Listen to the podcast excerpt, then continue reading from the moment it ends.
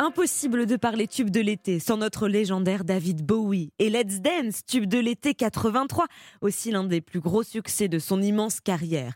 Un David Bowie qui s'affiche alors dans un look très sobre, costume blanc, cheveux blonds platine, lui qui nous avait habitués à ses personnages plus excentriques comme Ziggy Stardust.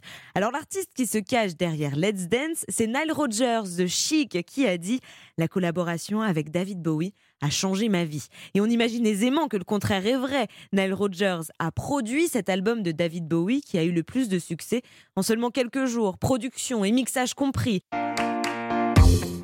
La légende veut que les deux artistes se soient rencontrés euh, par hasard dans un club. Ils ont discuté, échangé sur leurs goûts musicaux et l'alchimie s'est créée. David Bowie, à ce moment-là, lui réfléchit à faire un album un petit peu plus commercial. C'est pour ça qu'il dit à Nile Rodgers Aide-moi à faire cet album. Et ça marche. Let's Dance, l'album se vend à 10 millions d'exemplaires. C'est aussi la première fois que David Bowie ne joue d'aucun instrument sur un de ses albums. Et enfin, c'est sur Let's Dance que l'on retrouve un autre tube appelé China Girl qui était paru pour la première fois en 1977 dans l'album The Idiot d'Iggy Pop.